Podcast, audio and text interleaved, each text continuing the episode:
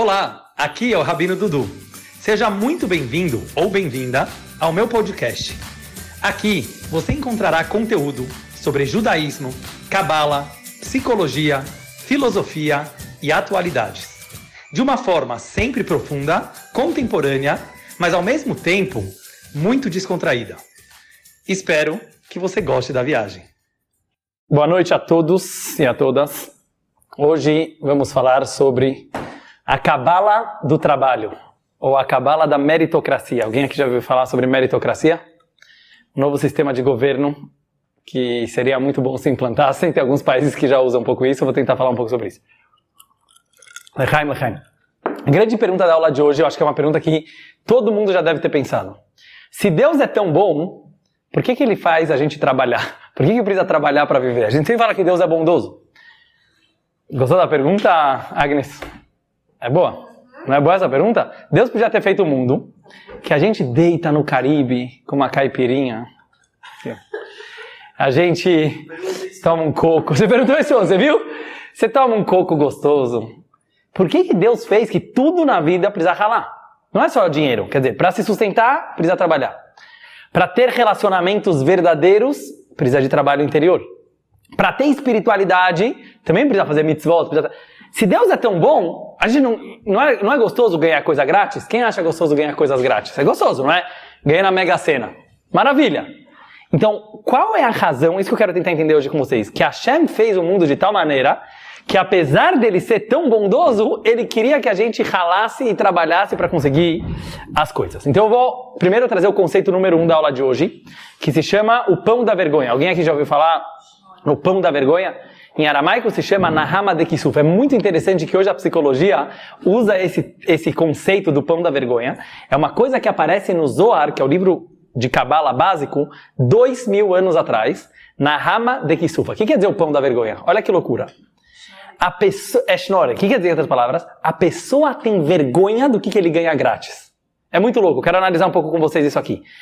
Mesmo que a gente acha que na faixa, como se fala, que se, se, se o sushi é grátis, é a melhor coisa do mundo, inconscientemente você fica com vergonha de uma coisa que você ganhou grátis, então a longo prazo, a longo prazo você não valoriza. Hoje em dia existem muitos experimentos e pesquisas que mostram, por exemplo, pessoas que ganharam na loteria, do nada. O cara nunca teve nada de dinheiro. Em quanto tempo eles gastam tudo? Tem até um filme, não tem um filme lá do. Como chama aquele lá? Até que a sorte nos separe, mostra muito bem. Número um, dois, três, né? tem vários já. E. Teve britânico, no caso, né? ganhou duas vezes a loteria. Quem ganhou e gastou tudo? Ó, o Hugo tem um caso aqui de um cara que ganhou duas vezes na loteria até que a sorte nos separe. Assistam, que é bom o filme brasileiro, Lechaim. Apoia a indústria nacional. E esse filme mostra como muitos casos, mas é um caso real, que pessoas que ganharam grandes heranças sem trabalhar, ou grandes fortunas na loteria sem trabalhar, bem-vindo, como você chama? Sasha. Sasha, bem-vindo para o Espaço K. Eles não valorizam. Mas isso não é só, pessoal, não é só em relação a dinheiro. Isso acontece também em relação a qualquer coisa que você conseguiu fácil. Por exemplo, um amor que veio fácil, às vezes vai fácil. Vamos analisar isso aqui daqui a pouco. Uma amizade muito fácil, às vezes ela também. Em outras palavras, a gente não valoriza uma coisa que a gente não se esforçou por ela. Isso não quer dizer, daqui a pouco a gente vai ver, que você não tem que ficar feliz se você conseguir uma coisa fácil, mas você vai ter que se esforçar para conseguir valorizar aquela coisa. Se não tiver esforço, a gente não valoriza. Vamos entender, primeiro a lógica disso? Como eu falei para vocês, a psicologia hoje fala a mesma coisa. Mas aí vocês vão falar, não, mas eu gosto de férias. Quem aqui não gosta de férias? Aí você viaja, imagina você lá na praia do Caribe tomando sol, alguém te servindo, traz comidinha gostosa. Está ótimo. Mas todo mundo que já ficou muito tempo de férias sabe que uma hora enche o saco. Desculpa falar esse termo, mas é verdade. Chega uma hora que a pessoa ela ficaria maluca se ela ficasse só de férias. A gente acha que a gente quer férias a vida inteira, mas na verdade, sério, você chega às vezes, quem está na idade de escola ou de faculdade, às vezes você chega cansado, deita no sofá, quero ver Netflix. Chega uma hora, sério que você já grudou no sofá, que não, chega uma hora que não dá mais, você não aguenta mais você mesmo. Por que que é assim? Então o Zohar fala na rama de Kisufa, pão da vergonha é uma coisa muito interessante. Qual é o motivo que quando a gente ganha alguma coisa grátis, a gente não valoriza? Porque a gente tem vergonha.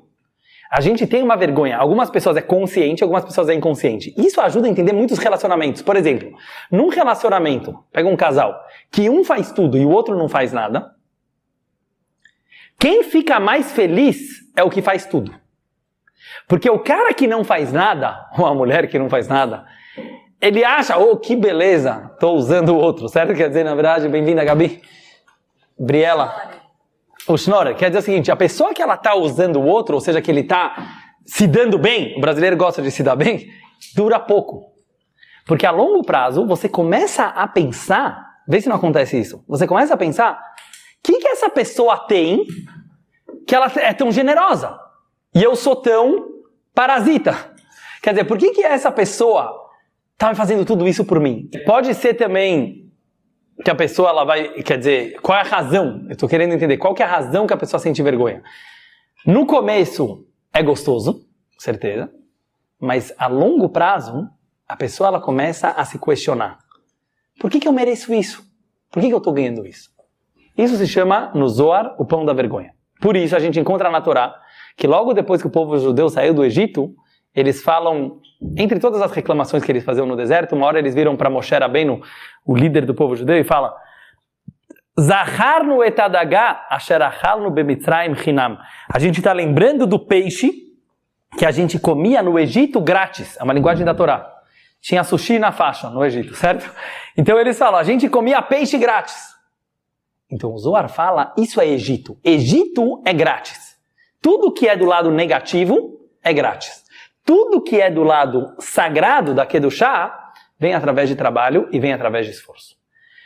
Então, voltando para a nossa pergunta original, por que, que Deus faz que a gente tem que trabalhar para conseguir as coisas? Para valorizar.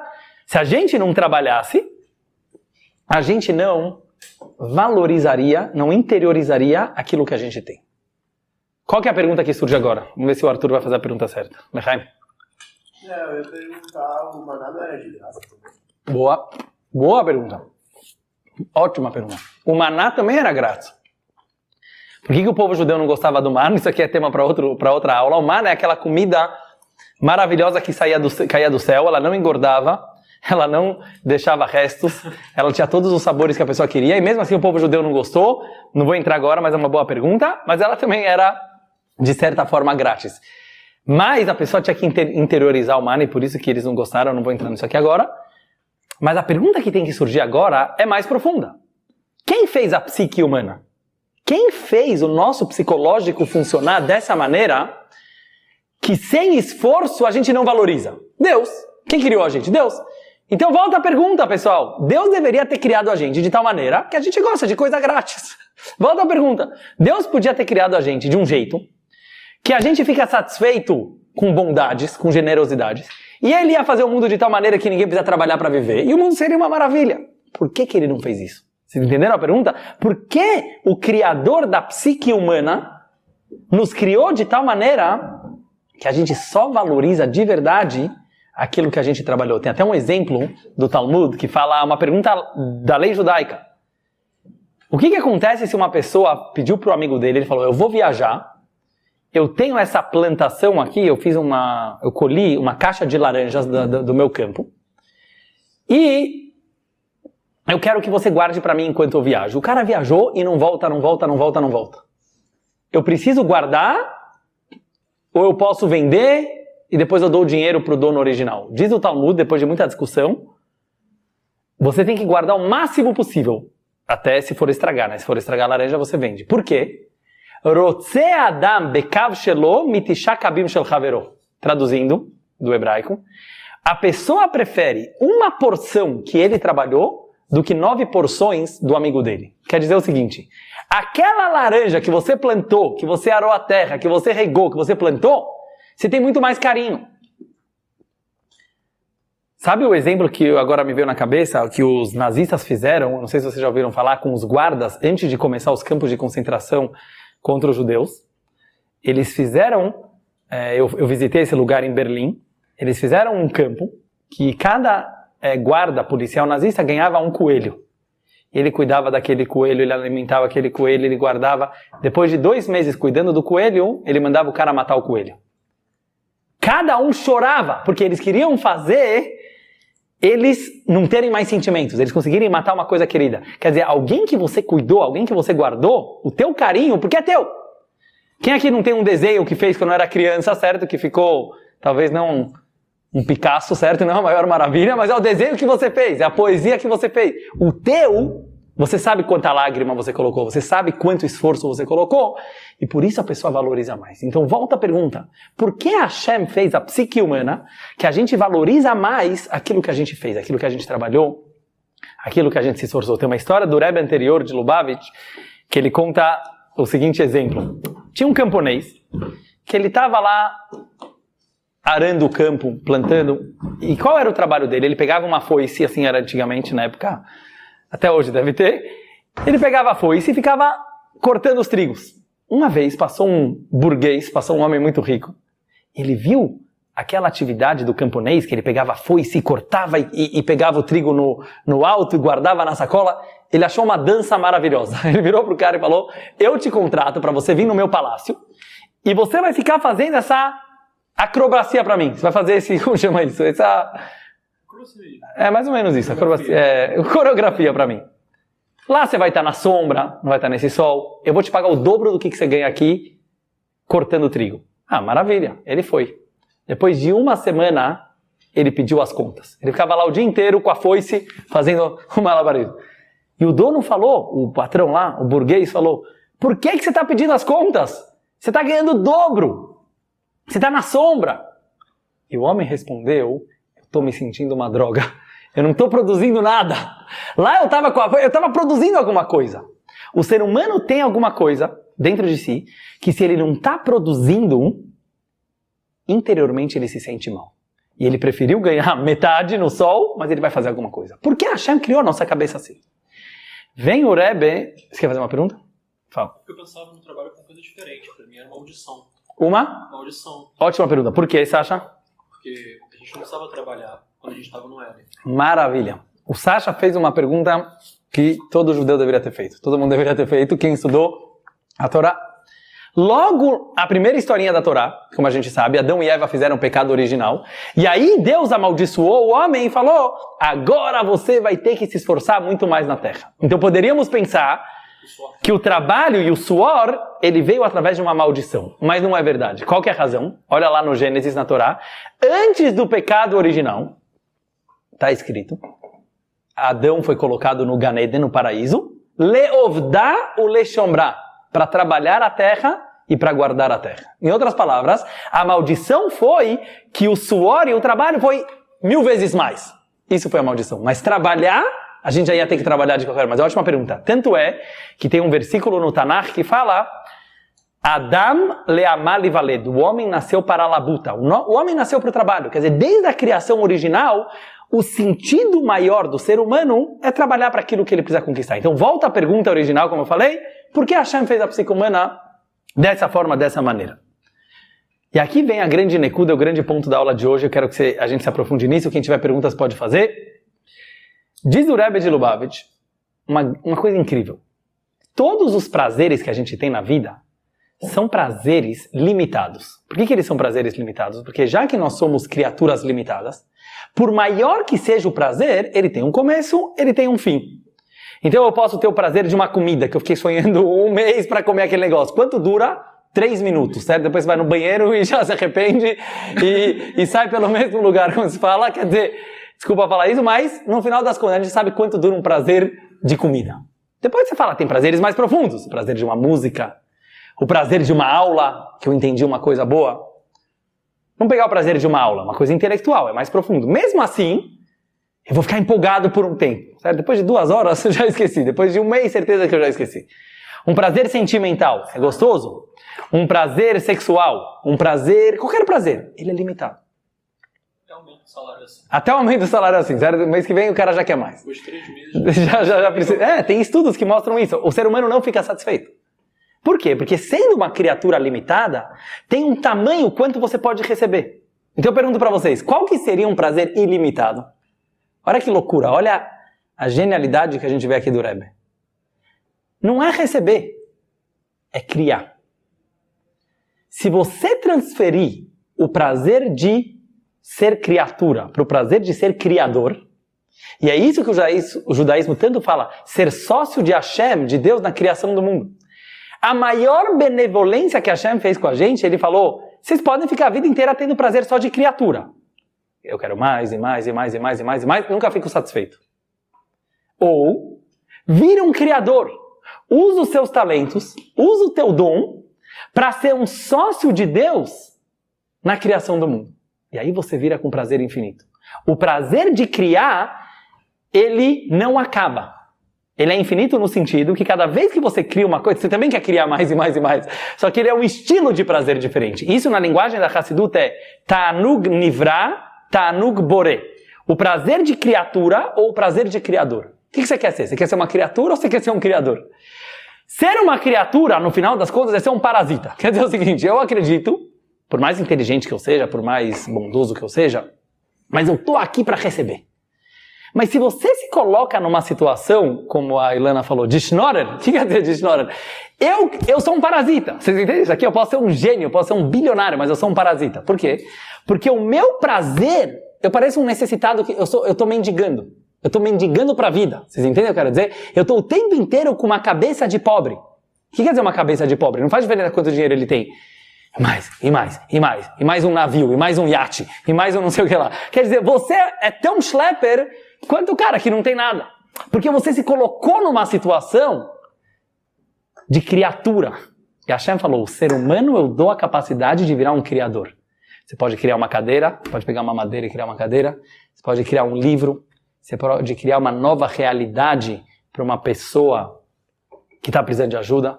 Você pode criar um ambiente, você pode criar uma sociedade, você pode criar uma comunidade, você pode criar um país. Essa capacidade de criar uma coisa nova, de transformar uma situação, modifica totalmente o paradigma da pessoa em relação à vida.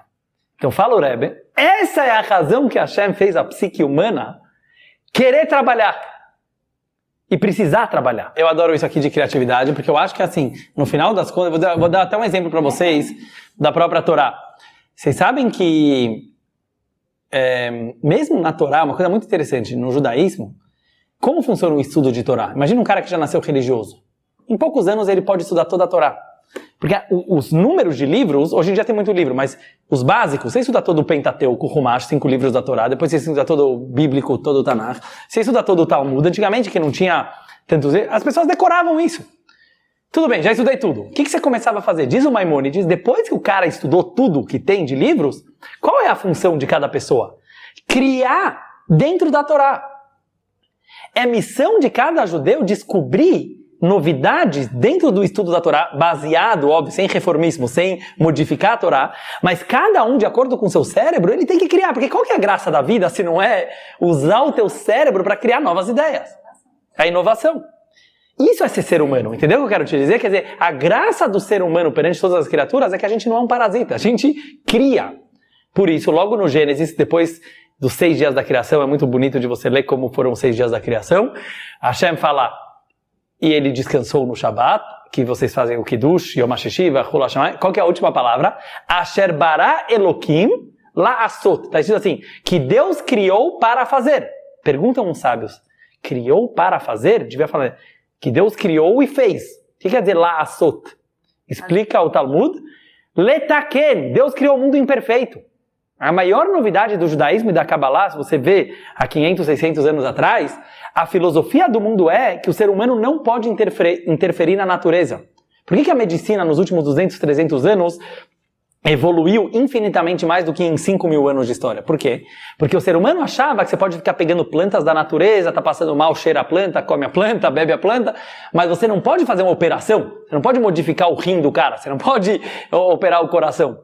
Eles usaram eu não vou entrar nessa história agora, mas eles usaram manuscritos cabalistas, que é baseado no judaísmo. Não, o ser humano veio aqui para melhorar.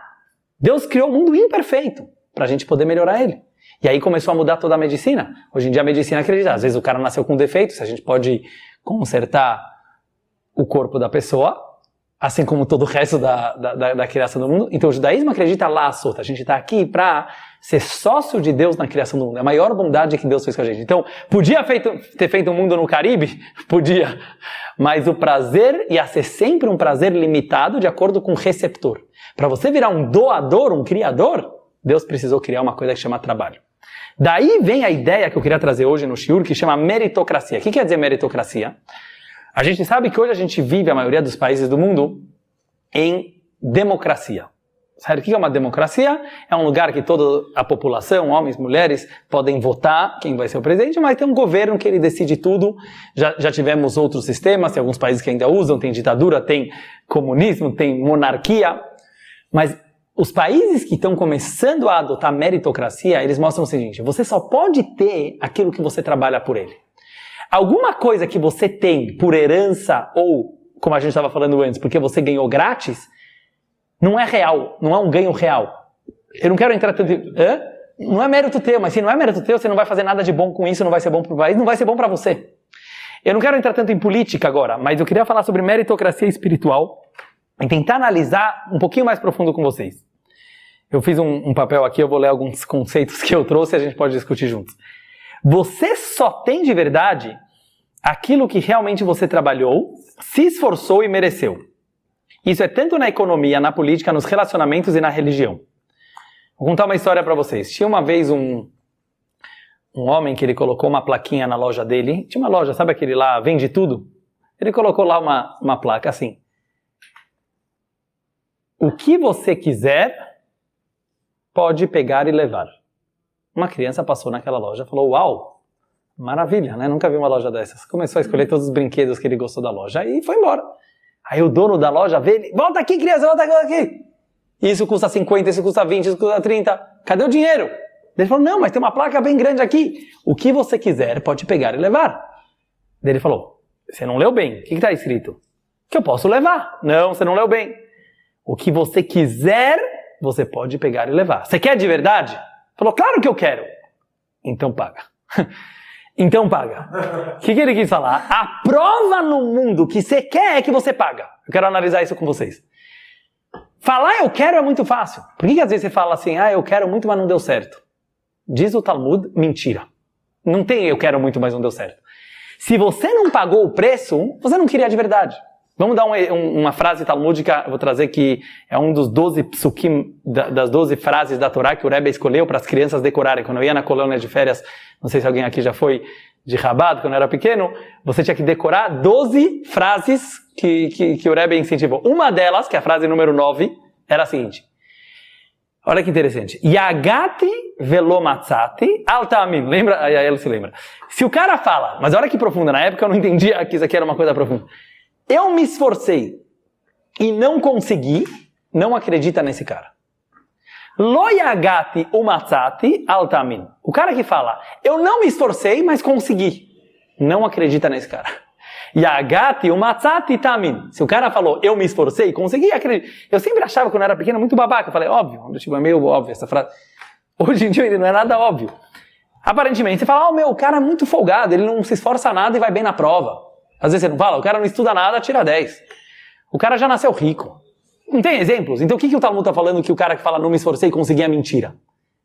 Ele não tem aquilo de verdade. É muito louco. Ele pode ter tirado 10 em todas as provas. Ele pode ter nascido com muito dinheiro. Em algum momento da vida, aquilo se vira contra ele. É isso que eu quero começar a analisar com vocês. A inteligência que veio fácil, se ele não vai se esforçar dentro da inteligência que ele tem, aquilo se vira contra ele. É como se fosse falar assim: muita inteligência pode ser prejudicial também. Muito dinheiro pode ser prejudicial também. O cara fica maluco. Já contei para vocês uma vez um, uma piada racídica que fala o seguinte, mas é muito verdadeira. Tem três coisas que funcionam da mesma forma. Se uma pessoa ganhou muito dinheiro e não ficou mexigna, não ficou maluco, sabe qual é a explicação? Ele não ganhou dinheiro suficiente. Ganha mais que uma hora ele fica. Ganha mais, uma hora fica. Sobe na cabeça. Se o cara bebeu e não ficou bêbado, só tem uma explicação. Não bebeu o suficiente. Bebe mais. Uma hora vai ficar, certo? E a terceira é Hassidut. Se o cara estudou Hassidut, que é a mística judaica, e não está conectado com o infinito, não está conectado com a verdade, não estudou o suficiente. Estuda mais que uma hora vai. Assim que os Hassidim falavam. Mas eu queria falar mais agora sobre o dinheiro. Quer dizer o seguinte, se o cara tem muito dinheiro, muito mais do que ele precisa, uma hora ele fica maluco, porque ele não sabe o que fazer com aquilo. É muito perigoso, cara. É esse que é o exemplo que eu queria trazer. Qual é a razão? Hoje eu vou explicar, em resumo, é, a, a, essência desse conceito, só para a gente conseguir entender. Eu não vou trazer tudo para a gente não, não, não se prolongar tanto, mas é mais ou menos assim. Pensa com a lógica. O que, que significa ter alguma coisa? Essa é a grande questão. O que quer dizer ter? É, hoje está muito na moda falar ninguém é de ninguém, não sei o que lá, não sei o que lá, quer dizer ninguém tem ninguém. Por que, que ficou na moda isso? Porque parece que o conceito de possuir ele é muito egoísta. O passarinho voando, não o passarinho na gaiola, certo? Se você está feliz, você não precisa ter ele para você, você não precisa ter ela para você. Todo mundo é de todo mundo. Então, em outras palavras, o que, que significa ter? É, mas é uma, é uma pergunta boa. Ninguém tem ninguém. Mesmo que eu casei com alguém, ela pertence a mim, o outro é meu. Mas a mesma coisa com coisas. O que, que faz o celular ser meu? O que, que faz o dinheiro ser meu? O que, que faz a bebida ser minha? Essa é a grande pergunta. Tem duas formas. Você pode ter conseguido fácil e aquilo pertence a você de acordo com as regras do mundo, mas não pertence de verdade. É superficial a tua relação com aquilo que você tem. Se é superficial, aquilo em algum momento se volta contra você. Por quê? Porque não é você. Não tem neutro no mundo. Ou é amigo ou é inimigo. É mais ou menos falar assim. Se aquilo não é parte de você, vai ter conflito de interesses. Em algum momento, aquilo que você não ralou por ele, aquilo que não faz parte da tua essência, te prejudica. Pode ser dinheiro, pode ser uma pessoa, pode ser objetos, pode ser um terreno. Por isso que dizem os nossos sábios, mar ben mar BDH.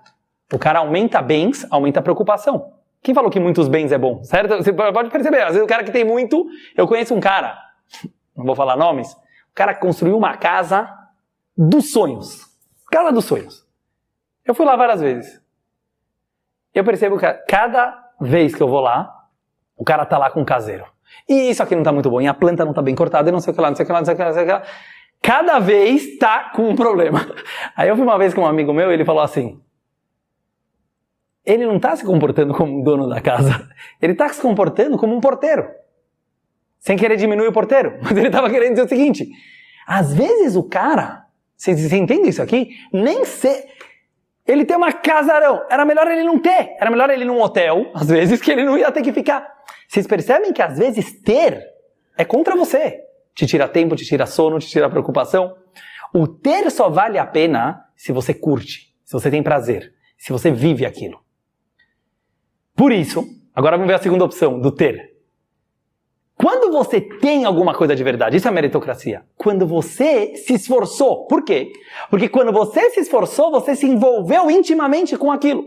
Essa é a verdadeira razão. Então, se eu consegui alguém, se eu consegui alguma coisa, porque eu mereci, a minha relação com aquilo ela é íntima. Em outras palavras, aquilo faz parte de mim. E se aquilo faz parte de mim, aquilo sou eu. Não, então não se volta contra mim. Resumindo a aula de hoje, vou tentar ir bem direto. Quer dizer o seguinte: óbvio que cada um de nós aqui tem dons e tem defeitos. Nos defeitos a gente precisa se trabalhar mais. E tem que dar graças a Deus, porque falar, graças a Deus nisso eu vou ter que trabalhar, não veio grátis. Mas nos dons, naquilo que você tem fácil, óbvio que não é para você jogar fora e você falar, ah, aquilo é fácil, eu não vou. Não! Usa aquele dom com muito mais esforço. Então eu nasci inteligente, usa a tua inteligência ao máximo até se suar. Usa teu dinheiro ao máximo para fazer coisas boas. Usa tua criatividade ao máximo. Por quê? Porque se você não suar, se você não usar o máximo do teu potencial, Adam le amale valed, como eu falei, o homem nasceu para a labuta. Isso não é do homem, isso não pertence a você. Se você não se esforçou ao máximo, em algum momento você vai se sentir o pão da vergonha, você vai sentir que esse não é o verdadeiro prazer. Então, eu acho que a grande lição que eu queria falar da aula de hoje é falar assim: sejamos criadores e não criaturas. Cada um aqui tem dons com certeza absoluta, isso que é a graça da vida, certo? Cada um tem que descobrir Qual é a maior característica dele? Qual a maior qualidade que ele tem? Investe tudo naquilo, trabalha por aquilo, não fica satisfeito com as notas boas que você tem, porque você consegue passar da média, já vou ficar satisfeito e vou deitar no sofá e dormir, porque não vai ser gostoso para você. O verdadeiro prazer é criar e criar e criar. Então, eu só quero mostrar como isso aqui se aplica em todas as atividades do dia a dia. Não é uma coisa só filosófica, eu quero mostrar como é bem, é bem prática. A Hassidut e o judaísmo têm indicações como você se comportar em todas as atividades do dia. Então, por exemplo, comer. Um uma, uma, uma atividade simples que todo mundo faz todo dia. Café da manhã, almoço e jantar. Você pode chegar lá e comer. Sabe como que o Talmud, me veio agora na cabeça, o Talmud chama a hora da refeição? Shat michla, shat crava. A hora de comer é a hora da guerra. Guerra? Pega, você pega o garfo e a faca e você mata a comida. Qual que é a guerra? A guerra é psicológica. Presta bem atenção. E hoje no mundo está muito na moda isso com mindfulness e vegan, quem está acostumado com esses conceitos, quer dizer o seguinte: come conscientemente. É muito louco como o Shulchan Aruch e a Torá já falava isso há milhares de anos atrás. Sabe o que quer dizer come conscientemente? Se o cara ele chega para comer só para saciar a fome dele e o prazer momentâneo, ele vai comer não saudável, materialmente e espiritualmente. Sabe o que quer dizer espiritualmente? O Tânia fala muito sobre isso. É você comer com um objetivo maior. Você come para viver ou você vive para comer? Certo? Muita gente hoje vive para comer. Eu vejo muita gente planejando as férias. Ah, eu vou para aquele país porque tem restaurante tal, tal, tal, tal, tal, tal. Tudo bem, nada contra, mas o cara se colocou a serviço da comida. Ou será que a comida está a serviço de você para você fazer alguma coisa com essa comida? Então muda totalmente um mindfulness, muda, muda a tua mentalidade. Então, se uma pessoa ela vai comer com essa consciência, ele vai se esforçar na hora de comer, ele vai se esforçar para comer mais saudável, ele vai se esforçar para fazer abrahá, para ter consciência do que, que ele está fazendo. Eu quero mostrar assim que todas as atividades do dia você pode fazer relax. Não, relax é bom, não é, não é ruim ter relax, mas quer dizer, você pode fazer sem mentalidade, você pode fazer sem perceber, ou você pode não, ser consciente de cada atividade. Quando você é consciente, aquilo começa a fazer parte do teu dia a dia. Só quero finalizar, acho que eu falei para vocês algumas semanas atrás, mas hoje os estudos falam o seguinte: estresse, que é maior, um dos maiores problemas do século. O que é estresse? Estresse não é você trabalhar demais. Estresse não é você criar coisas. Ao contrário, isso dá felicidade para uma pessoa. Estresse é quando a pessoa ela sente que todas as atividades do dia são fragmentos, que não tem nada a ver um com o outro. Então, quando a pessoa ela começa a falar ah, eu preciso ir na faculdade, eu preciso trabalhar, eu preciso ir na academia, eu preciso ir com o rabino, eu preciso rezar na sinagoga.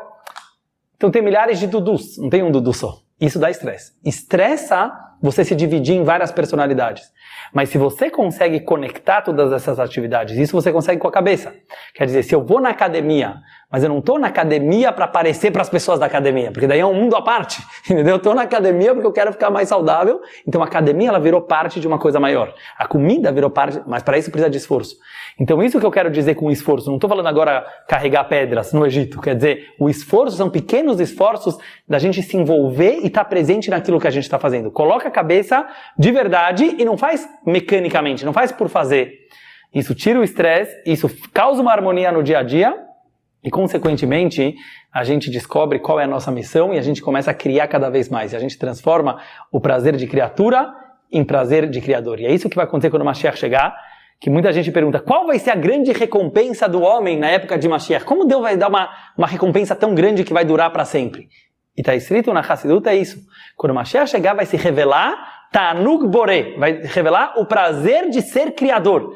Qual foi o prazer que Deus teve ao nos criar? E quando a gente já hoje em dia começa a revelar que o prazer de criar ele é muito maior do que o prazer de receber, a gente nunca fica satisfeito. Realmente a gente nunca fica satisfeito, mas a gente entra numa vibe, a gente entra numa situação que uma criação leva a outra criação, que leva a outra criação e cada vez a pessoa ela fica mais criativa e mais inteligente e ela percebe que iluminar o que, que tem em volta é muito mais gostoso do que só sugar das outras pessoas e das outras coisas. Que a gente possa realmente, então, sermos sócios de Hashem, de Deus na criação do mundo e trabalhar o máximo do nosso potencial e perceber que trabalhar é mais gostoso do que tirar férias. Lechaim, a todos. Muito obrigado por ter me acompanhado nessa jornada.